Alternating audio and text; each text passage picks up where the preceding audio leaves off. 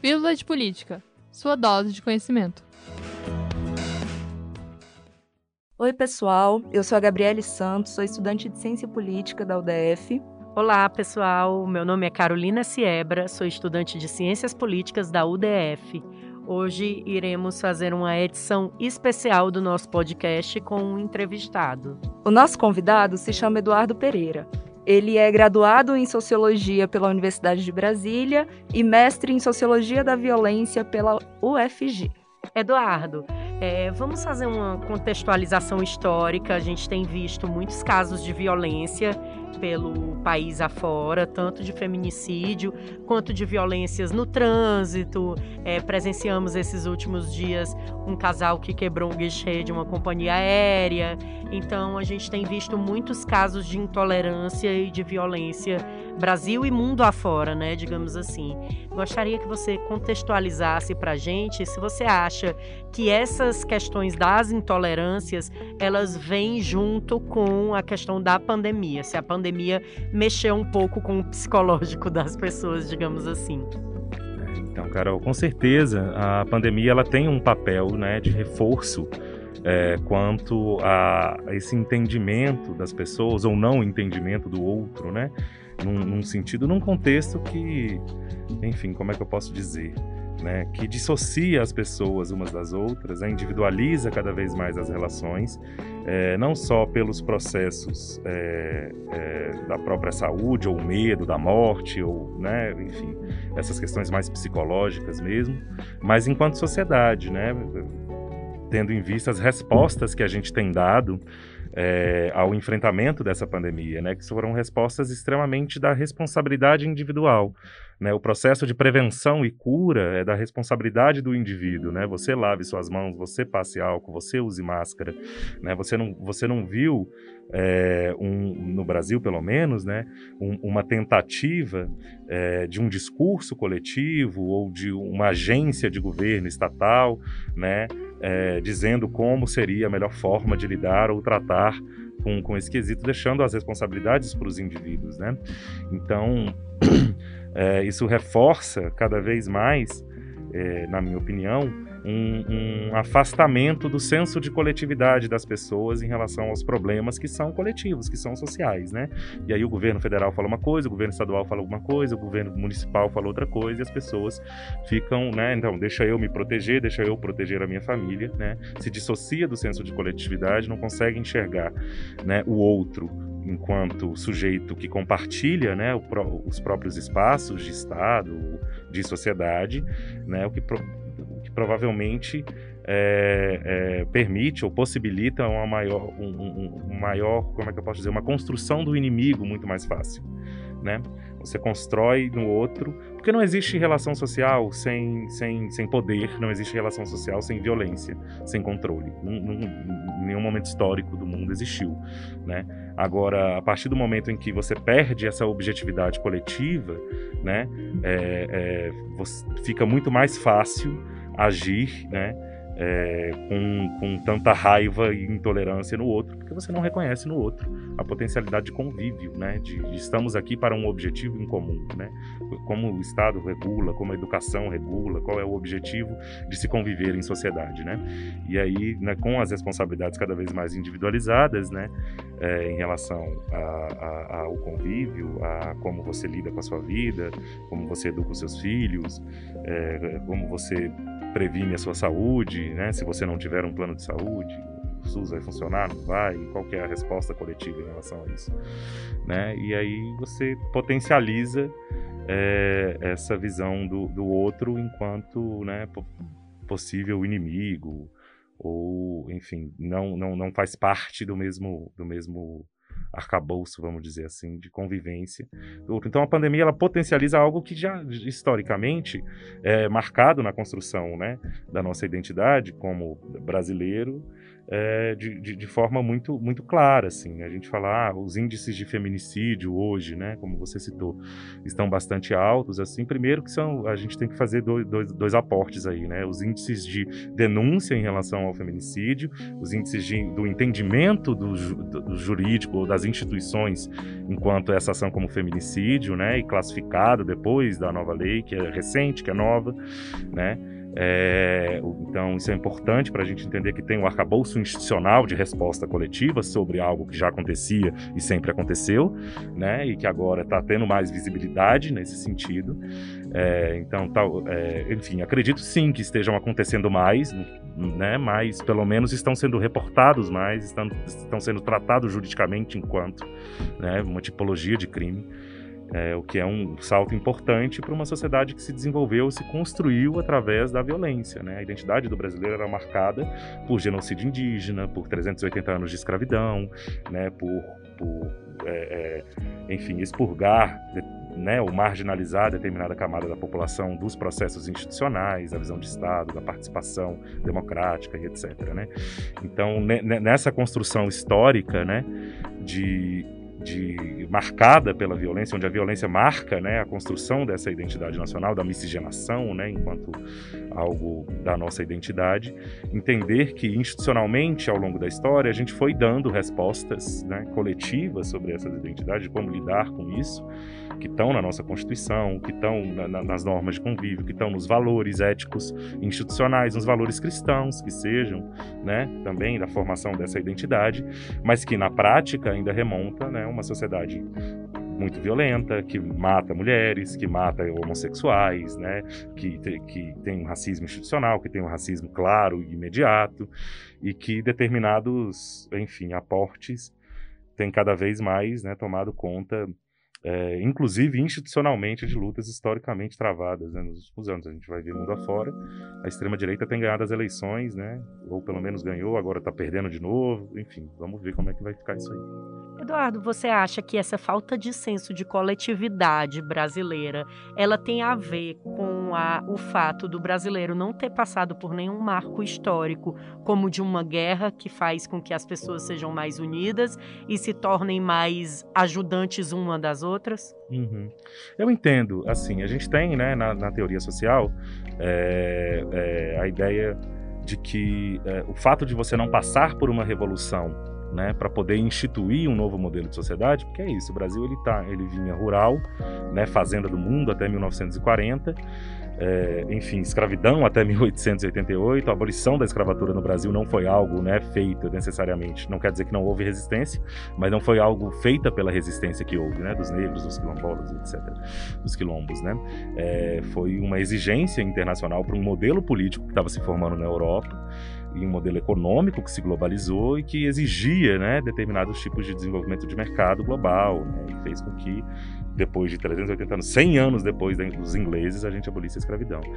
Né? Então eu acredito sim que é, o fato da gente não ter desenvolvido uma consciência coletiva em relação a como a gente lida com os nossos problemas e simplesmente ter vivido né, ou exportado esses problemas nas vivências eurocêntricas ou etnocêntricas nesse sentido, é, pode, pode fazer com que a gente não tenha ou não, não tenha desenvolvido esse senso cultural né, de coletividade. É, mas ele não é a, a, a única, né? Já, já, são muitos anos, né? E ele não é o único aporte, assim porque se a gente for ver, o que substituiu a guerra no Ocidente é, para um enfrentamento de conflitos de interesses foi a política. Né? Então, se a gente consegue desenvolver uma maneira de fazer política, né, a gente não necessariamente precisa da guerra, mas a gente precisa racionalizar os processos burocráticos, políticos, de participação, seja de representatividade, seja de, né, enfim, institucionalizar esses comportamentos políticos para não precisar de fazer a guerra para resolver um problema de coletividade. Né?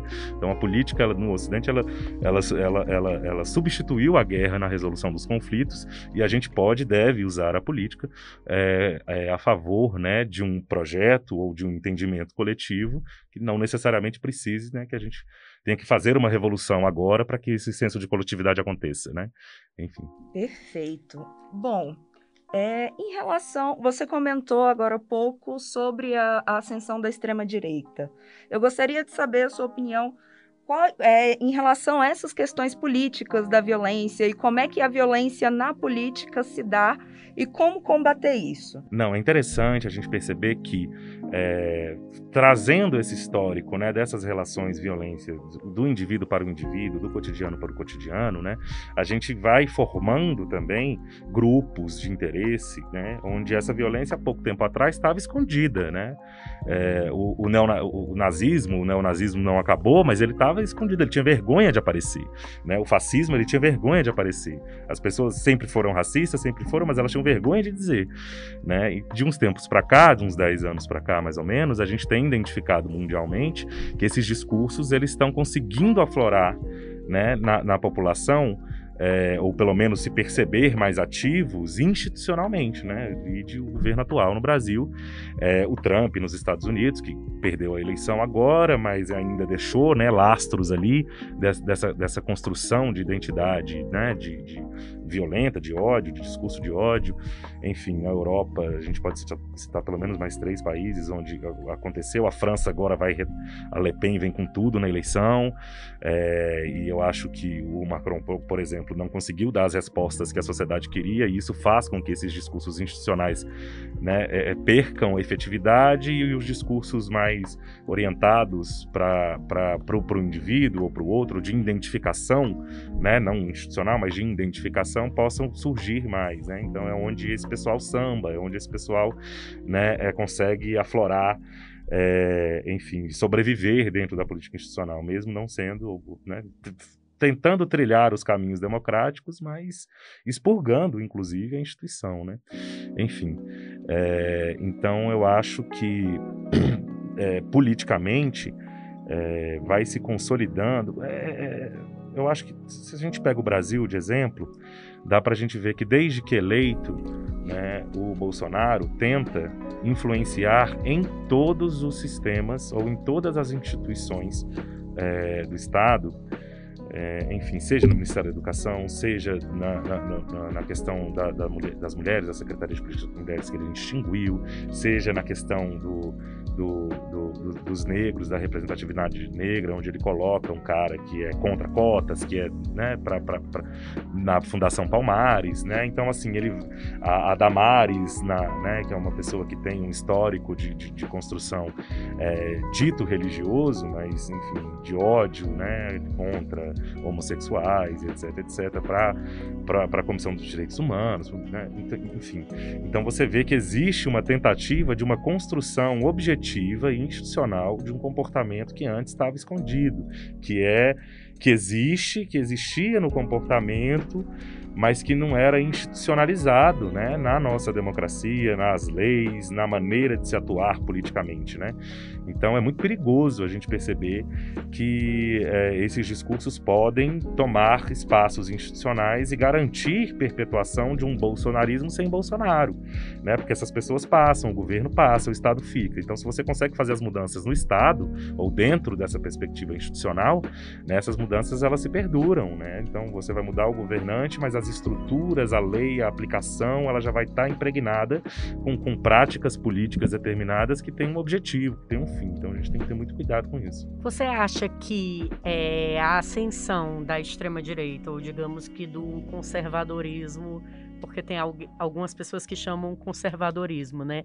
Da extrema direita e desse, desse forma, desse modelo de governo, ele se dá por conta de outros discursos que vieram anteriormente a ele e que fomentaram uma divisão, e aí fez com que hoje tivesse uma ascensão de um dos lados, já que a gente vê que existe realmente uma polarização, existem dois grupos que são é, é, fortes, digamos assim, na verdade, eu não digo fortes, mas que fazem barulho, dois lados que fazem barulho e que é, quem está ali no centro fica meio que vagando ali na, na situação, mas que esses dois grupos têm discursos, é, digamos que faces da mesma moeda, entendeu? Então você acha que essa ascensão desse, desses discursos que são mais à direita, eles são é, resultados dos discursos que vinham à esquerda e o mundo só está mudando de polo todo o tempo?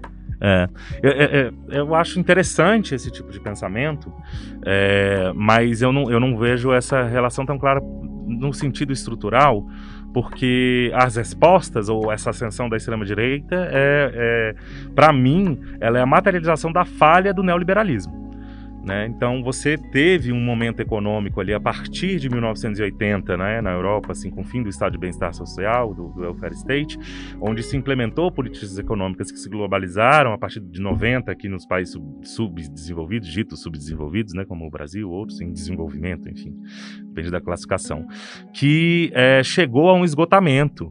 Né? Então a gente teve governos de esquerda, por exemplo, no Brasil, que não suplantaram esse modelo econômico. Na verdade, sustentou esse modelo econômico durante todo o seu governo, né? Enfim, convivendo muito bem, né, com os lucros extraordinários concentrados em determinados bancos e alguma distribuição para a população. Então você tem um, um, e isso aconteceu mundialmente, né? Então você tem, para mim, é uma falha de um, de um modelo econômico global que é, possibilita, por exemplo, instabilidade, instabilidade na vida cotidiana das pessoas que vivem né, na sociedade, que é a volta da fome, que é o, o desemprego, que é a falta da criação de empregos formais, né, que é a informalidade batendo, as dívidas, enfim, o endividamento da população. É, essa instabilidade é, é, coletiva, vamos dizer assim, né, essa essa falta de, de, de, de, projeção de vida entre ver os jovens que se formam hoje ou há 10 anos atrás, né? Qual a possibilidade deles sair da universidade com emprego, mesmo com programas sociais que colocavam jovens na universidade como nunca antes no Brasil, né? Mas qual era a possibilidade de se garantir ou de se manter uma estrutura é, de Estado onde tivesse uma resposta a esses jovens que estavam formando na faculdade agora saindo com 80 mil de dívida, né? Não FIES a vida, por exemplo. É, enfim, é, então eu acho que eu vejo como falha de um modelo modelo econômico global que tem é, materialidades nas, na vida das, das pessoas que, é, que aí só o discurso não basta.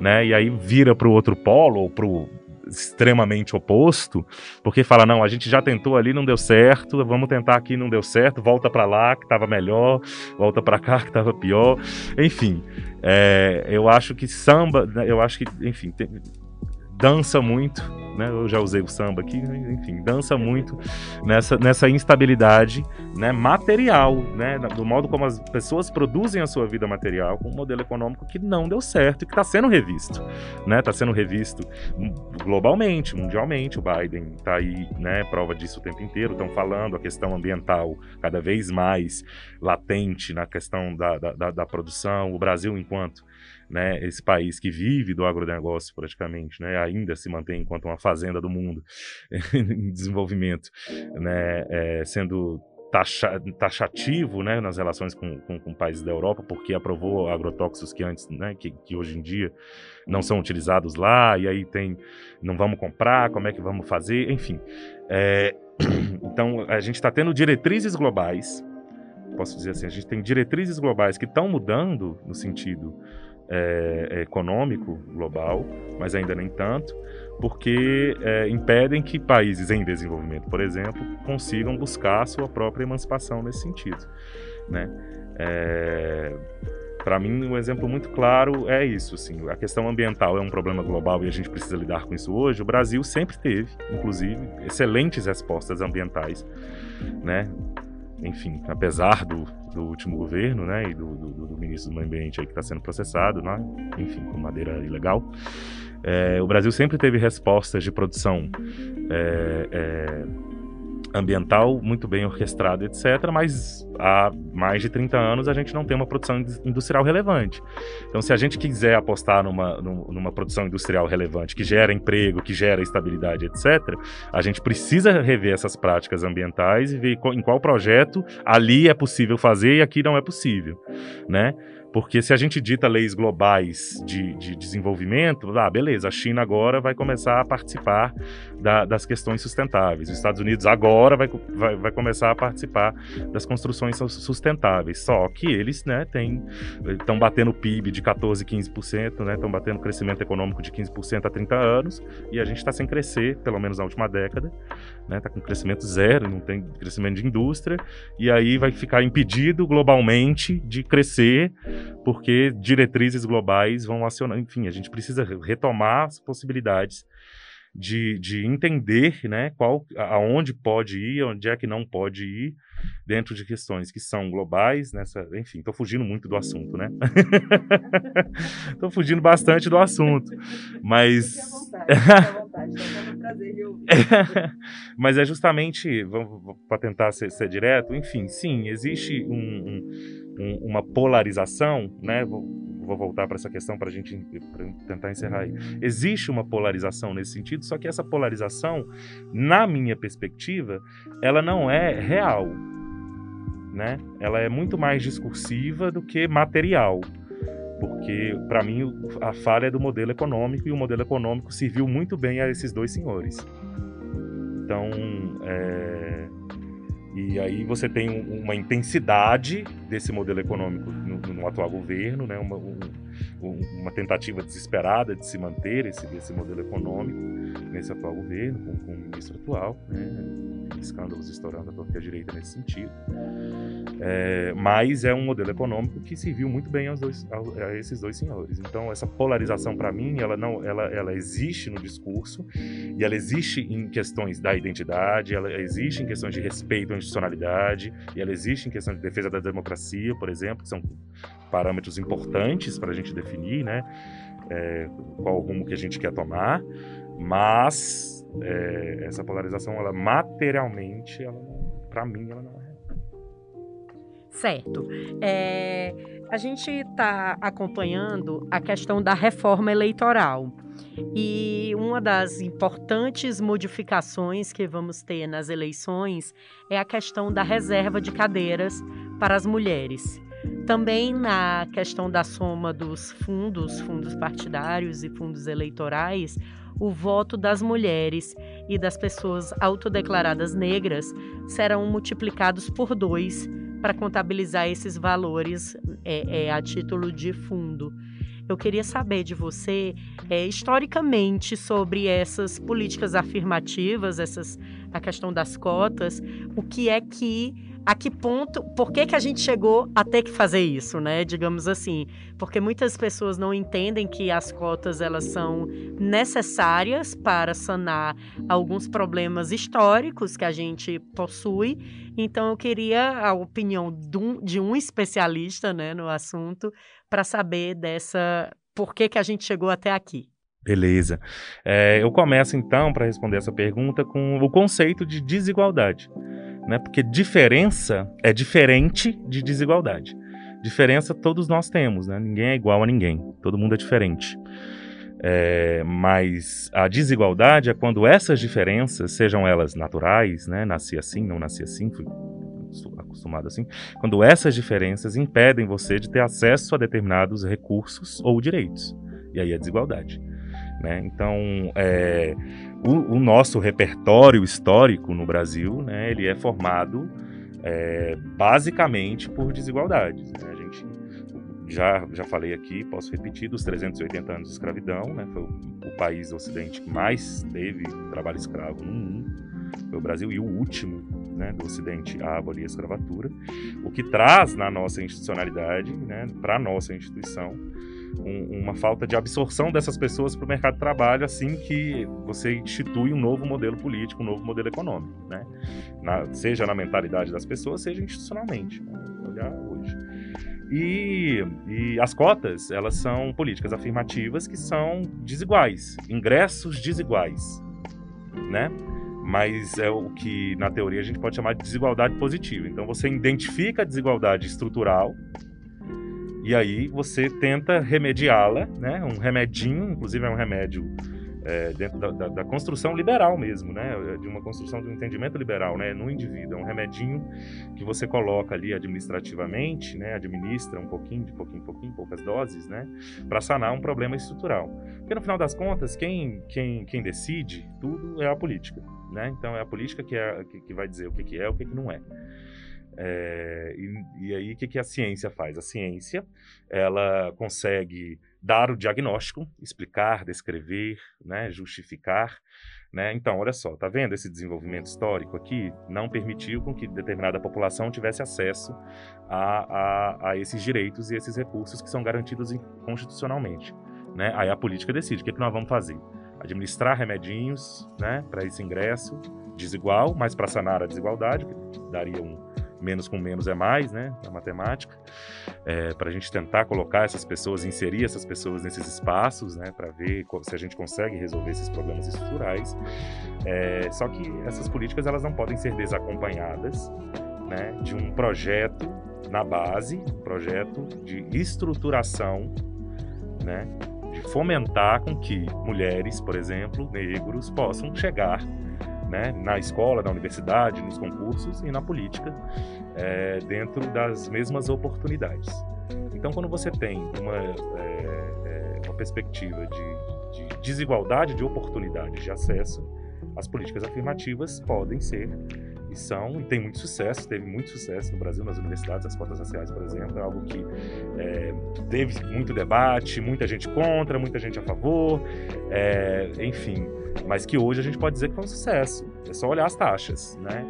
É, e olhar as taxas de aprovação, e olhar as, as, notas das pessoas que entraram por cotas, e olhar, tem estudos sobre, tem um professor na UNB, é, o professor Dr. Joás Bernardino, ele tem um estudo inteiro sobre é, essa avaliação dos alunos cotistas na Universidade, na Universidade de Brasília, e o resultado é surpreendente. Assim, né? Então, você dar acesso a essas populações é extremamente importante para a representatividade. E essa representatividade, ela não é só nessa construção individual, né? Ela é também numa tentativa, vamos dizer assim, como é que eu posso dizer? Eu vou tentar falar como o Habermas falou, só que de, uma maneira mais, mais fácil, né? Numa tentativa racionalizada, né? Racionalizada ou burocrática, institucional, né? De políticas que têm efetividade na coletividade. Então, a partir do momento que você permite com que mulheres que historicamente, né, sofrem ainda hoje é, com, com, com, o que com essa construção patriarcal ou com a falta né enfim de, de como é que eu posso dizer? É respeito mesmo né? Respeito à própria fala né? e, é, é, muito engraçado não é engraçado mas é, é, enfim como é, como é que é a palavra que eu posso usar? Mas é curioso é curioso a gente perceber que não importa na Câmara, quando você vai para o parlamento, se o partido é de direita, se é de esquerda, se é de centro, se é de centro-direita, se é de centro-esquerda. Essa questão da mulher, ela é visível, visível em todos os partidos políticos, mesmo aqueles que prezam pela desconstrução desse meio patriarcal, que prezam pela desconstrução do machismo. As mulheres na política, mesmo nesses partidos, elas enfrentam dificuldades tremendas. O que eu já vi na Câmara de mulheres se unindo em determinadas pautas, independente do partido, você pega uma, uma, uma, uma da direita, uma da esquerda e fala: não, aqui nós vamos, porque nem no meu partido nem no seu estamos nos ouvindo. Né? Então aqui nós vamos junto. E, enfim, existe.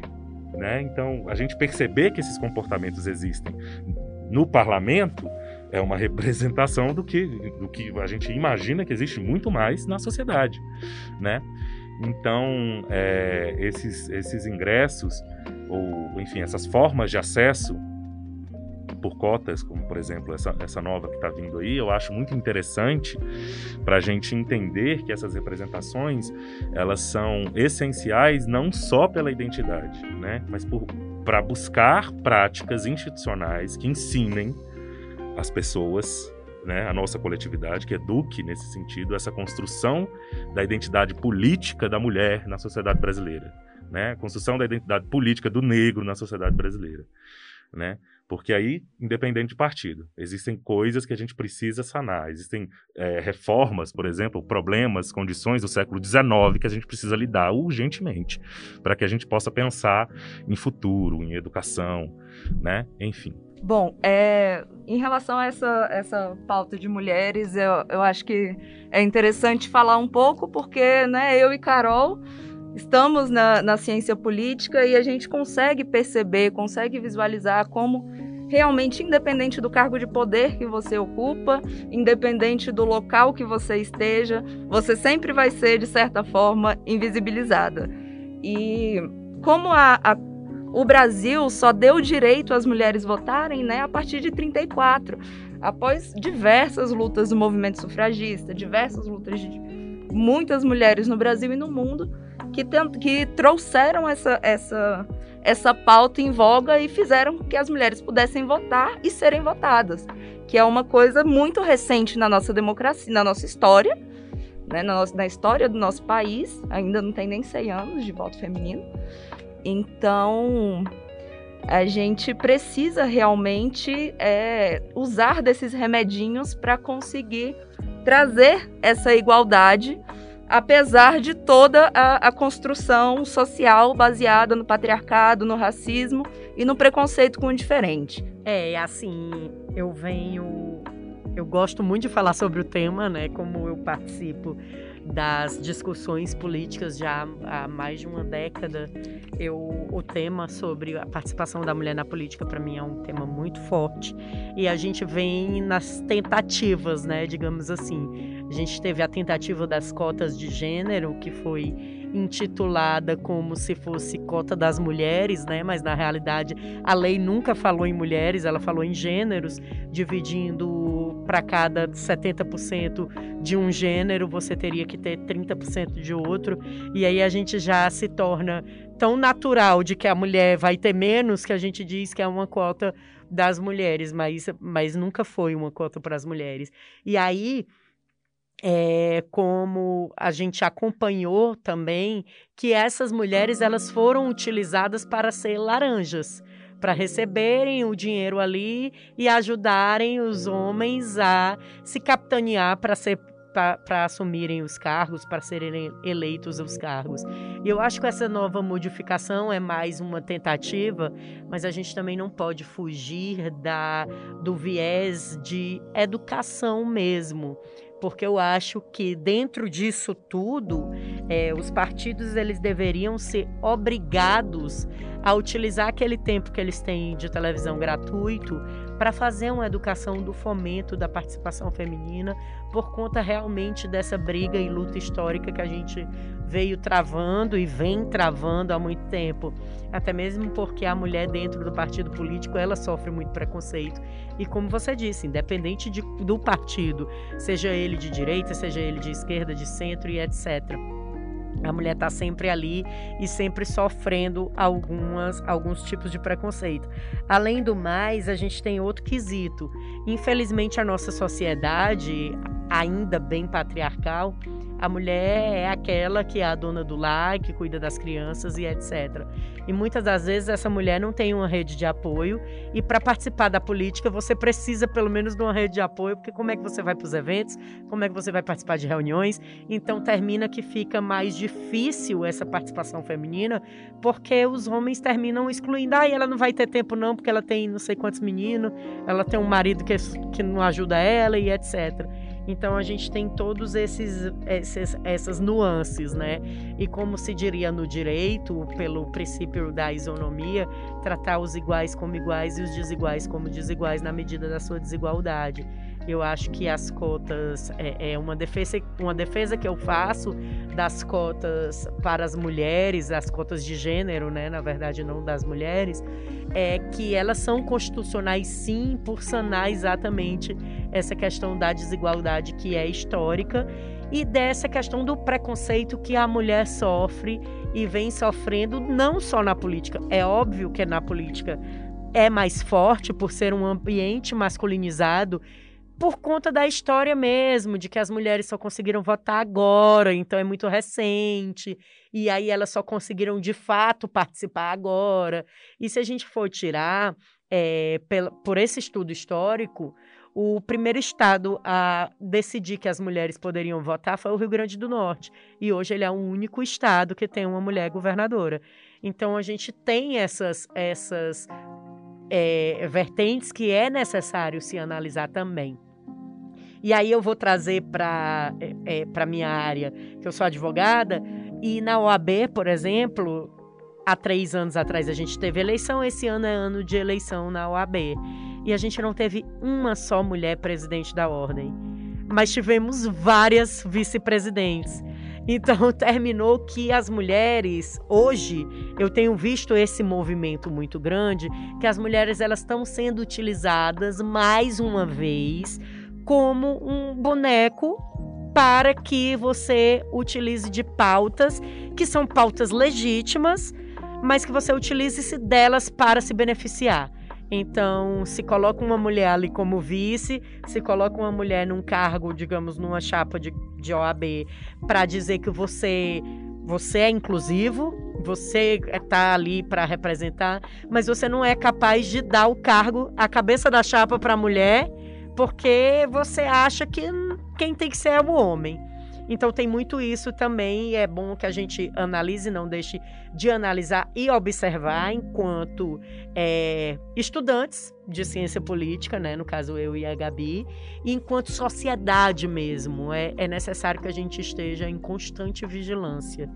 E aí eu acho que é importante a sua fala sobre isso, porque a questão da política realmente ela está em tudo essa questão do. Da, olha o, o, tanto de avanço que a gente teve através da política, a questão da Maria da Penha, a questão do, do feminicídio e etc. E a questão desse encorajamento da mulher se empoderar e dizer: eu vou ocupar o lugar que é meu, é o espaço que é meu. Então, acho que com essa educação a gente pode sanear alguns defeitos que a gente vem trazendo de séculos, né? Ah, eu concordo absolutamente. Eu acho que vocês, nesse ponto, é, tem, muito, tem muito mais legitimidade para falar nesse sentido. Ficou muito claro na fala de vocês é, como essa legitimidade é dada é, na vivência de vocês, né? Então, porque que, que, que, são mulheres, né? Que além de estudar e de discutir, né? Trabalham nessa perspectiva, são envolvidas, né? Você como advogada, a Gabi como, como estudante também tem participação política, enfim, está é, muito na vivência de vocês. E a educação é a palavra-chave, assim, porque quando você consegue planar, né? Ou plantar, ou implantar, né? Um, esse projeto político de cotas, por exemplo, esse projeto né, que dá essa maior visibilidade de acesso né, para tentar sanar essas desigualdades, você já está você já tá dizendo alguma coisa, né? Você já está educando de determinada maneira, né? Que se eduque os partidos políticos, né? Primeiro, se eduque os partidos políticos, e aí educando os partidos políticos, educa a sociedade, educa, né? Ou faz com que a gente pelo menos discuta. Eu que sou professor, sou professor da rede pública aqui do Distrito Federal, né? E, enfim, e, e a gente está em sala de aula o tempo inteiro reforçando é, é, os cenários, né? Ou pelo menos reforçando o nosso cenário institucional, né? E é muito engraçado essa dualidade ou as contradições que vêm daí, né? De, de, de quando, quando a gente vê na LDB, por exemplo, e agora com a reforma do, do, ensino médio mais complicado ainda, mas enfim, é, a questão do formar cidadão, né? Tá dito bem, bem destacado lá na LDB de 96 para o Brasil inteiro, né, o formar cidadão, mas não diz qual cidadão, né?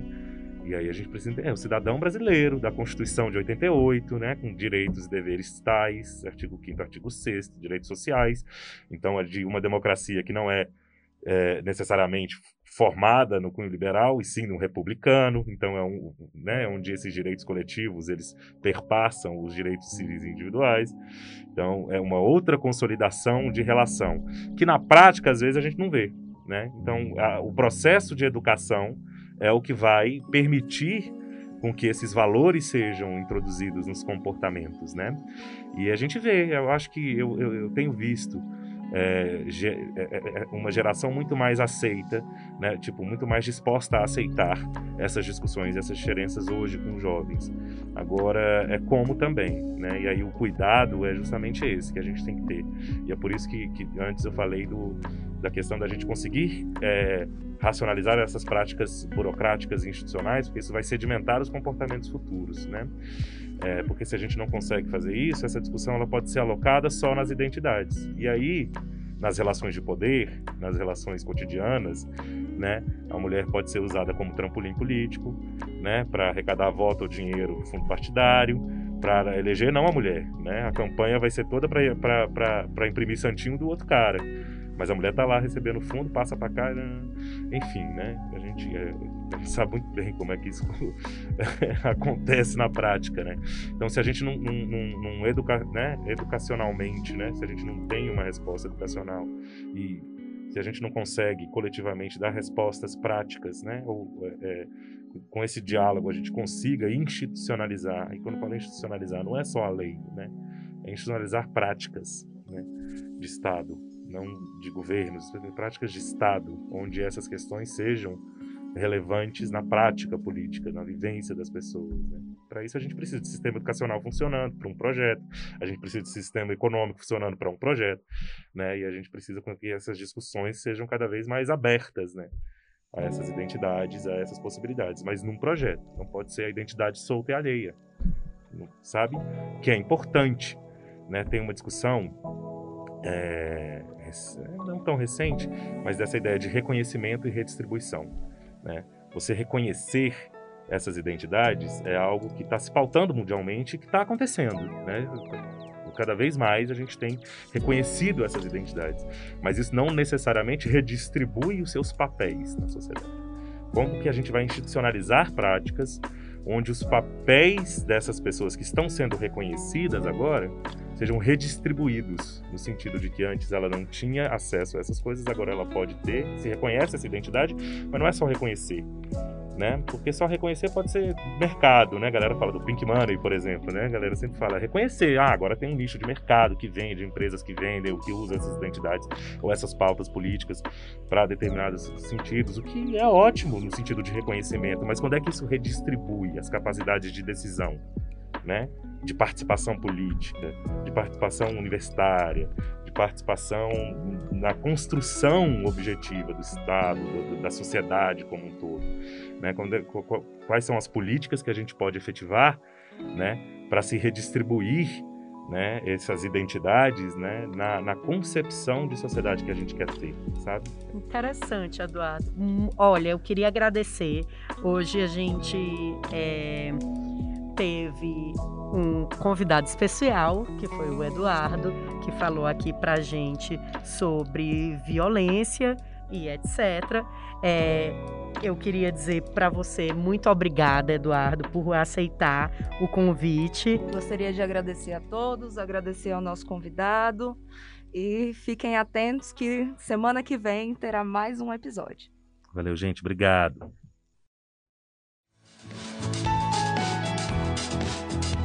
Este podcast foi produzido pelos alunos do Centro Universitário do Distrito Federal, através de um projeto de extensão coordenado pelo professor Alan Camargo. Um agradecimento especial às diretorias de produção, operação, revisão e publicidade e aos envolvidos da Agência Experimental de Comunicação NC 904.